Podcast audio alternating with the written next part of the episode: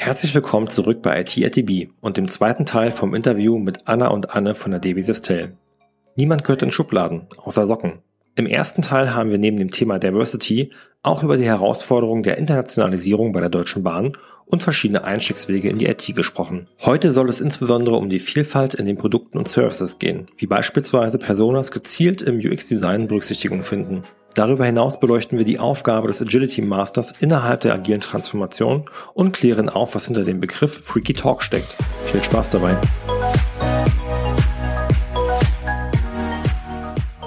wenn nicht wir in die Unternehmen reingehen, genau. die vielleicht noch so ein bisschen klassischer ähm, strukturiert sind und so einer bestimmten Norm entsprechen, dann ändert sich eben auch nichts und dann ändert sich auch das Gesamtsystem nicht. Also dann ändern mhm. sich die Produkte nicht, dann ändert sich das, was die Bahn macht, vielleicht nicht so richtig und dann ändert sich auch nicht, dass es eine Unzufriedenheit gibt. Und das ist halt so ein bisschen systemischer gedacht. Mhm. Aber ich glaube, das ist halt die Folge, wenn wir halt in, der, in den Companies bunter werden, dann wird auch das Ergebnis am Ende bunter und mhm. ja, Gibt's nützlicher. Gibt es da schon Bereiche, wo du sagst, da merkt man ähm, das Thema Vielfalt auch bei unseren Produkten? Also jetzt nicht nur äh, innerhalb der Arbeitswelt bei der Bahn, sondern auch nach außen hin? Oder ist es noch vielleicht zu wenig? Das jetzt so konkret zu sagen, das wäre, also es wäre spannend, das herauszufinden, ob das, ob sich das wirklich niederschlägt. Schon. Ähm, das Bewusstsein in einigen Teams ist da und man sieht es auch an bestimmten Produkten. Äh, aber was wir zum Beispiel auch haben, ist ein Team barrierefrei. Und das finde ich total cool, weil die beraten andere Dev-Teams äh, dabei, wie sie ihre eigenen blinden Flecken aufdecken können. Ja? Also jemand, der ähm, keine Sehbehinderung zum Beispiel hat, kann überhaupt nicht erkennen, ich wollte jetzt fast sehen sagen, aber erkennen, was es eigentlich bedeutet und wird so auch ein Produkt nie beleuchten können.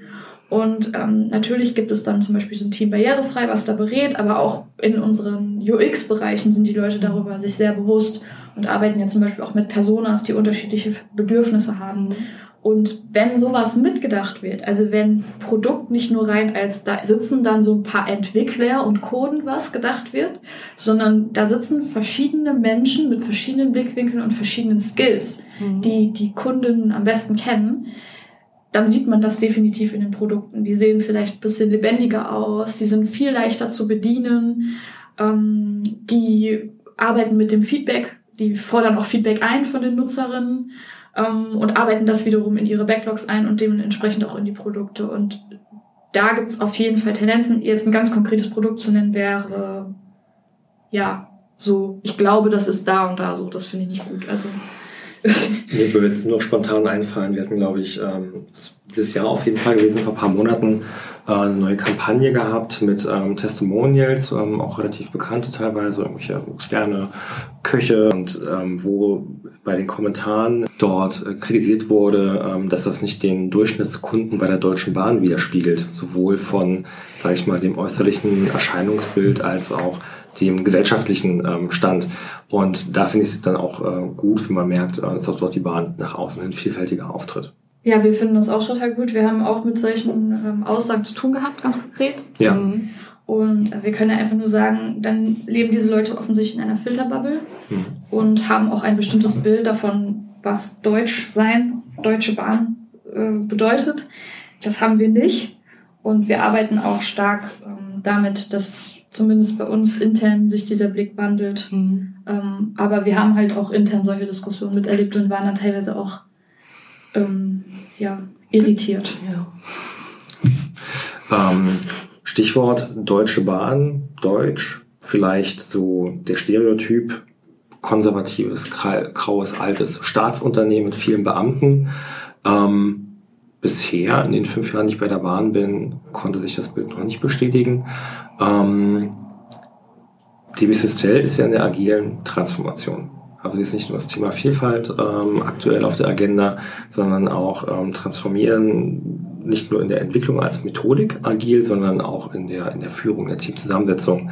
Ähm, welche Herausforderungen begegnet ihr da am Standort Berlin ganz konkret? Ich weiß jetzt gar nicht, ob ich vom Standort da sprechen kann. Also ich sehe das eher stärker auf Teamebene.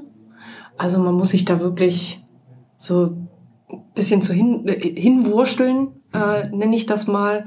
Also hin zur Selbstorganisation, das ist schon eine Herausforderung, ähm, bis man als Team tatsächlich so einen gemeinsamen Arbeitsmodus äh, gefunden hat.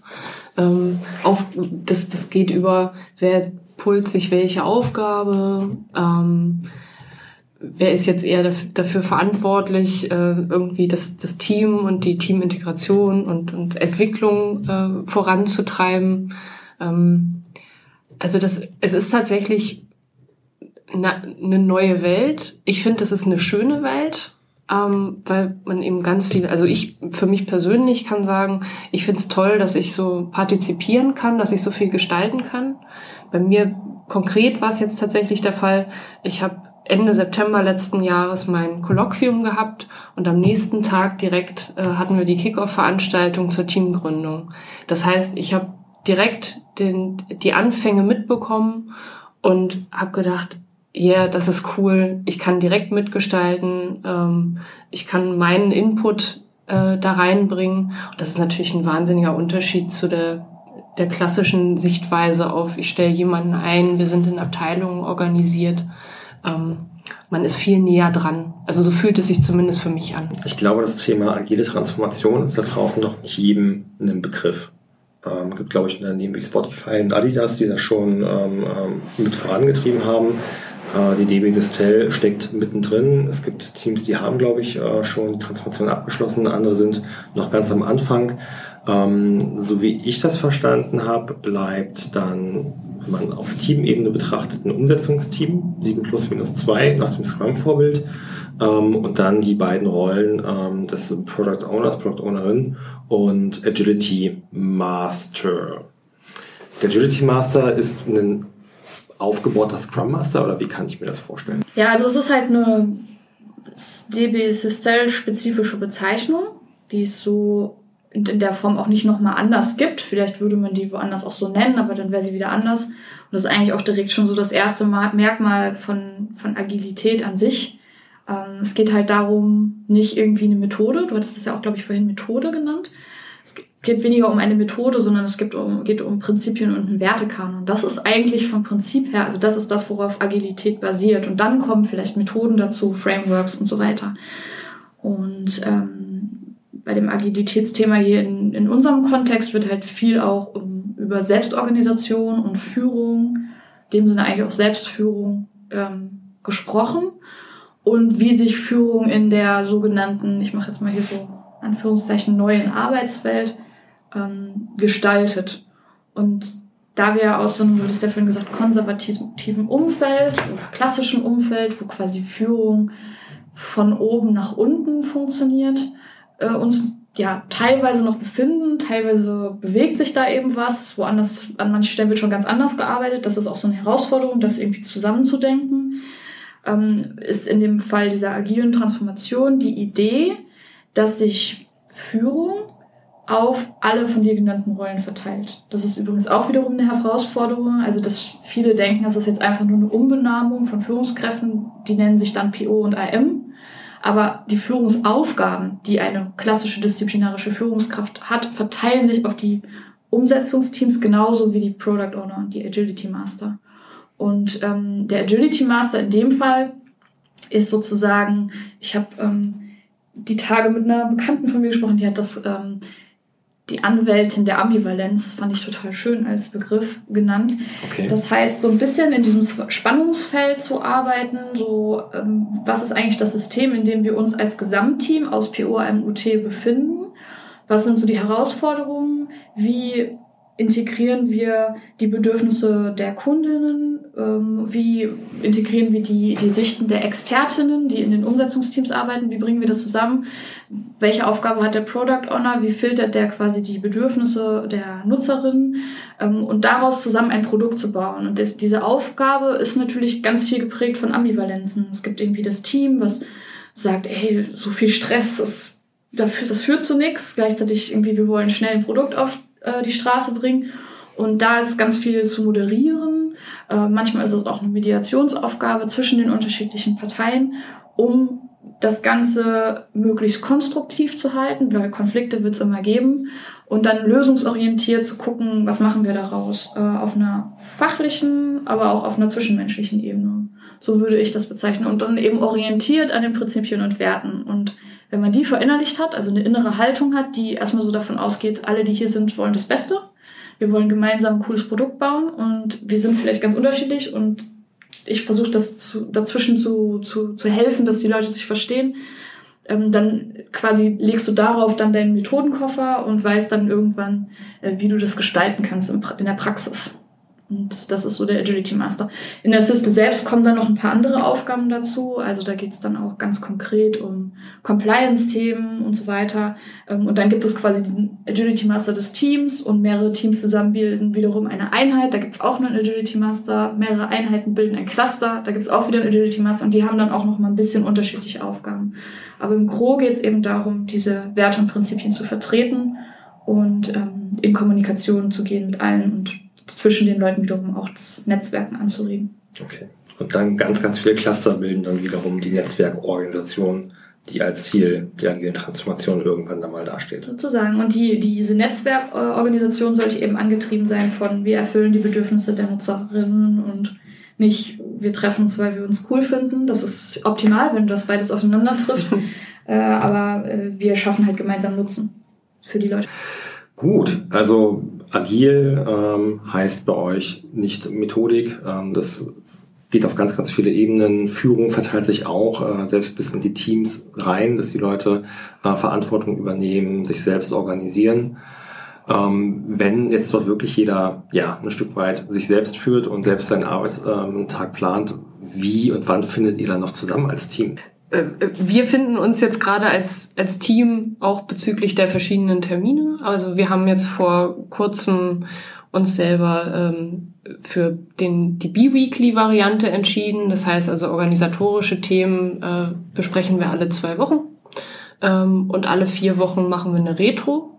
Also wo wir ähm, drüber sprechen, ähm, wie es uns gerade geht, ähm, ist irgendwas blöd gelaufen, brennt uns was irgendwie auf der Seele, ähm, dass wir einfach so diese zwischenmenschliche, ähm, ja, äh, zwischenmenschliche Herausforderungen irgendwie angehen können ähm, oder auch eben uns gegenseitig dann Unterstützung ähm, geben können. Genau, also da sind wir jetzt gerade in der Findungsphase. Bisher klappt das ganz gut. Ähm, und ich glaube, ihr, Anna, habt ja noch ein bisschen mehr äh, unter der Woche? Ja, also wir haben jetzt quasi, wir haben beides ausprobiert. Also gerade am Anfang, da sind wir auch noch mit 30 Menschen fluide gelaufen, da gab es keine festen Teams, da war natürlich der Abstimmungsaufwand viel, viel höher. Äh, jetzt können wir das in die einzelnen 7 plus minus 2 großen Teams geben, die stimmen sich ab und dann kommt vielleicht nur eine Person aus dem Team und bringt das wieder an andere Teams mit rein. Aber was bei uns gibt's auch ein Weekly, was wir noch so als Austausch- und Lerninstanz haben, sind bei uns die Tech Talks und Freaky Talks. Tech Talks, ne, da geht es um Tech-Themen. Also das heißt, wenn ich als Dev zum Beispiel ein spannendes Thema habe, was ich mit den anderen besprechen will, kann ich das dort platzieren, einladen und alle, die Bock haben, kommen vorbei. Ähm, Freaky Talks sind dann so Themen, die Zwischenmenschliches ankratzen. Das können mal so irgendwie aus der Psychologie Themen sein. Wie lernen wir eigentlich? Oder eine Methode mal vorstellen zur Entscheidungsfindung. Das kann sehr bunt sein.